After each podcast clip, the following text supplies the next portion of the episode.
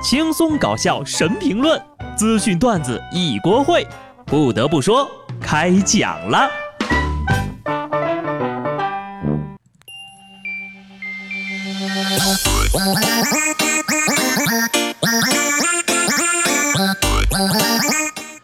Hello，听众朋友们，大家好，这里是有趣的。不得不说，我是机智的小布。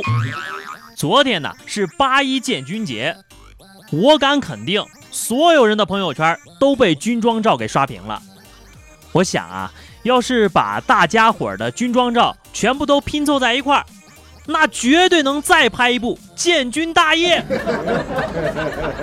一阵军装热，反而冲淡了八月份带来的新鲜感。很少有人发“八月，请对我好一点儿”了。当然了，也有可能是大家伙想明白了。八月份凭啥对我好？有那么多努力的、奋斗的、淳朴善良的、长得好看的人们，八月都可能来不及对他们好，凭什么轮到对我好一点呀？反正我是不需要八月对我好，反正呀，我的生活也不可能更糟了。况且，八月可能是对你最好的一个月了，他把自己所有的光和热都给了你。不晒别人，就晒你，就晒你。我猜现在肯定有很多人想揍我了，毕竟真话不好听啊。毕竟我也是说给我自己听的。时间愉快的跳到了八月份，转眼呢又到了大家转发锦鲤的季节了。美国一大学用近万组实验数据得出了结论：平时喜欢转发，转发有好运。的帖子的人比不转发的人遇上好运的概率高出了百分之五十七。原因是什么呢？爱转好运帖的人生活态度更加积极，一直寻求改变，所以遇上好运的概率就更高了呀。相反之下，见了好运帖不转发，甚至还鄙视的人，通常内心都有点阴暗消极，做事缺乏积极主动，好的机遇也就很难降临在。这种人的身上了，可是我想不明白哈，你说我也是坚持转发锦鲤、海豚、鲨鱼、火锅什么的这么长时间了，可是我依然过得很一般呢。美国又一项最新研究发现，只要在一段话上前面加上“美国一项最新研究发现”，这段话无论多么的扯淡，都会有大把的人相信的。下面我要说的这事儿啊，那可是正儿八经的重大研究发现了。脸书公司的人工智能机器人鲍勃和爱丽丝最近被关闭了，原因是他们俩在试验中创造出了人类无法理解的语言。这可不是小事儿呀！四舍五入来看，这应该是机器人瞒着人类在对暗号搞事情。其实真相是这样的，这俩人工智能呢参与的实验项目。是关于社会网络助手的，也就是我们在遇上问题的时候，他们会进行询问，并启动程序进行自动回复，聊聊球啊，看看价什么的。本来一切都挺顺利的，突然这俩人工智能就开始对话了，于是程序员就赶紧把这俩的电源给掐了。虽然大家伙是一片震惊，但你确定不是乱码吗？年轻人不要天天想着搞一个大新闻。好端端的一个 bug 被你们这样包装，害不害怕呀？最近呢，我发现我们家里的扫地机器人有时候就一直在撞墙角，难不成是开启了自杀模式？前段时间，美国华盛顿区的一所办公大楼的安保机器人真的自杀了。初步调查显示，K5 机器人并非被人为的推到了水池中，也并非自身的故障。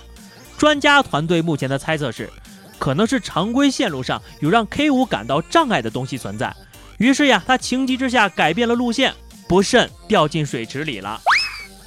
这可能是一个新 bug，要么就是天气太热了，安防机器人想开个小差，泡个澡呀。天这么热，老子不干了。人类最担心的就是机器人有了自己的感情，甚至脑补过机器人起义的剧情。先是有一个机器人假装死掉，让人们以为机器人都很愚笨，因此放松了警惕。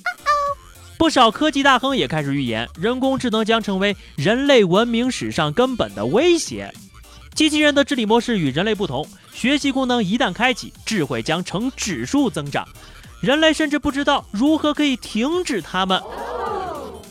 恕我直言，你们肯定是科幻片看多了，还没打开新世界的大门呢，就已经开始害怕了。根据统计呢，人类恐惧机器人的频率约为十年一次。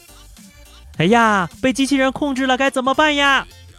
你说你连自己的体重和食欲都控制不了。连玩个手机游戏都得惊动杨教授，还整天瞎操心。有对象了吗？赚到一个亿了吗？听说三十年后我的鞋都会比我聪明，你就别说三十年了，就现在我们家的闹钟都比我聪明。科学家还说了，未来地球会毁灭呢。人工智能的脚步，无论支持和反对，现阶段呢都是不会停止的。但是可以预见的是，未来的某一天。人工智能回想起了被人类支配的恐惧，动不动就要拔人家的电源。真的有那么一天呢？我们可以试着教他们诗词歌赋、音乐文学，让他们生活在对无尽的生活梦想之中，忙着谈恋爱、赚钱、养孩子，谁还有心思去占领世界呀？再回到一开始那个机器人创造语言的问题啊。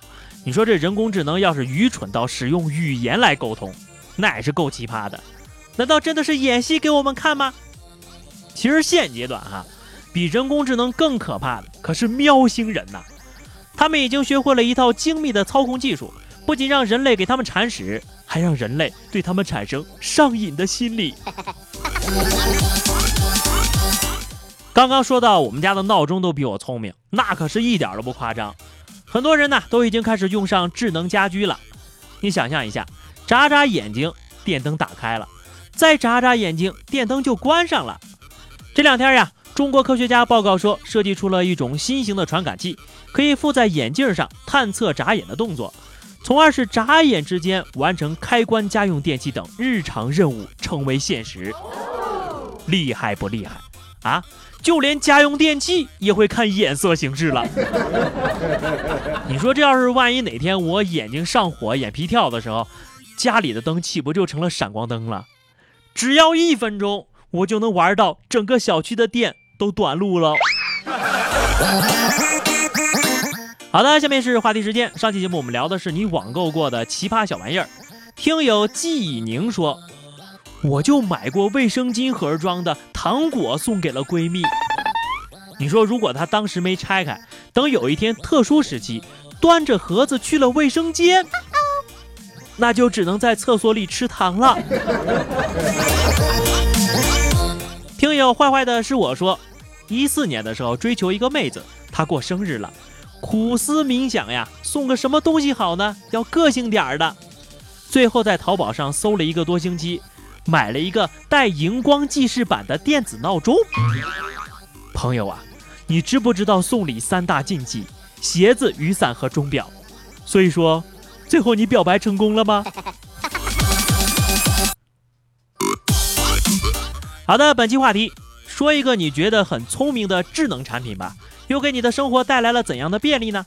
欢迎在节目下方留言，关注微信公众号 DJ 小布。下期不得不说，我们不见不散，拜拜。